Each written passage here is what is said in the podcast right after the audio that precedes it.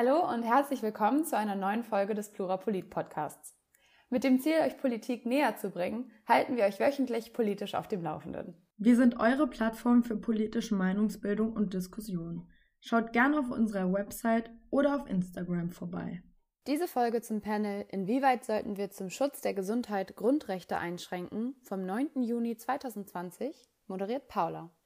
Als Reaktion auf die Corona-Pandemie wurden Grundrechte wie die Versammlungsfreiheit oder die Religionsfreiheit weitreichend eingeschränkt. Das Ausmaß dieser Grundrechtseinschränkungen wurde allerdings weitgehend kritisiert.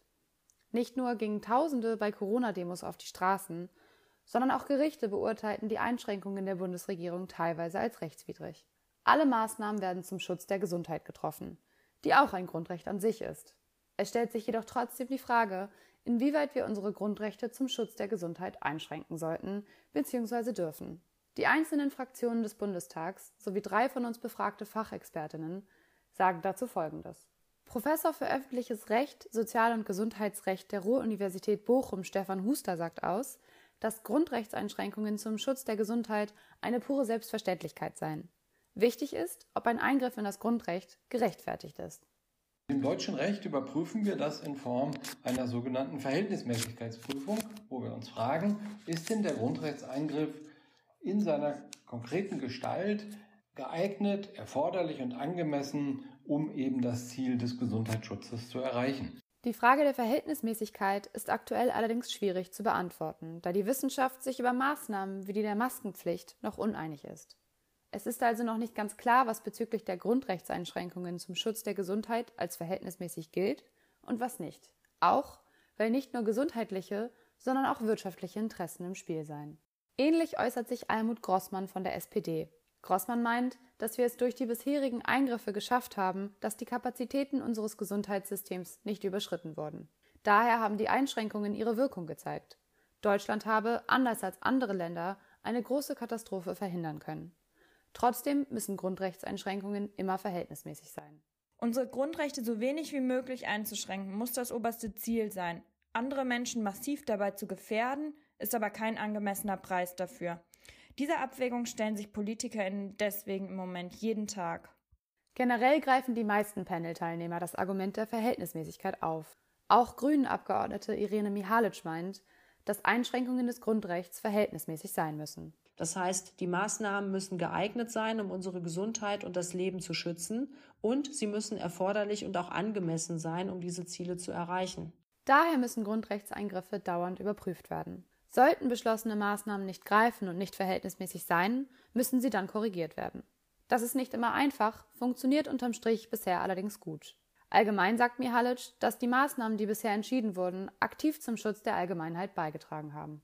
Des Weiteren argumentiert Bijan Moini, der als Jurist, Politologe und Bürgerrechtler Verfassungsbeschwerden bei der Gesellschaft für Freiheitsrechte koordiniert, dass der Staat zurzeit Grundrechte zum Schutz der Gesundheit einschränken darf und muss, aber nicht über das notwendige und angemessene Maß hinaus.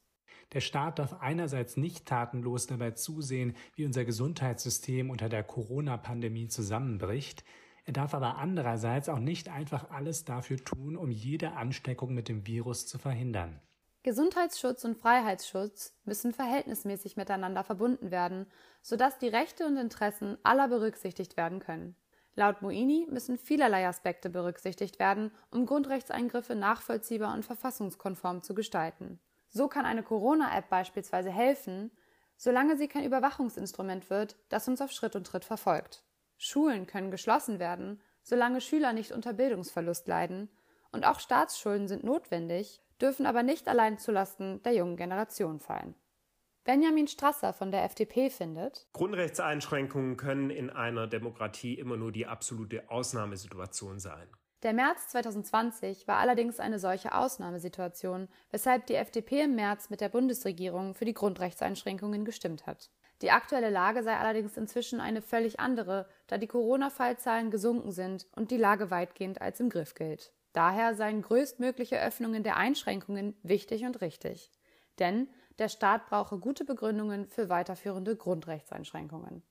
Jörg Schindler von der Linken sagt ebenfalls Grundrechtseinschränkungen zum Schutze der Gesundheit sind Ultima Ratio. Das heißt, sie dürfen nur ein letztmögliches Mittel sein. Wichtig ist uns, dass die getroffenen Grundrechtseinschränkungen nicht auf Dauer gelten. Sie brauchen einen festen zeitlichen Rahmen. Werden in einer akuten Situation also Sonderrechte an die Regierung vergeben, müssen diese vorübergehend sein und demokratisch kontrolliert sein. Daher ist Gewaltenteilung und Gewaltenkontrolle extrem wichtig. Laut Schindler ist es am wichtigsten, dass die Entscheidungen der Regierung von Parlament, Gerichten und der Bevölkerung kritisiert und abgeändert werden können, sollten sie nicht verhältnismäßig sein. Philipp Heißner, Bundestagsabgeordneter der CDU, meint dazu, dass der Staat verpflichtet ist, das Leben und die körperliche Unversehrtheit seiner Bürger zu schützen. Dies gilt insbesondere während Naturkatastrophen, Kriegen und Pandemien. Daher sind die aktuellen Maßnahmen richtig und wichtig.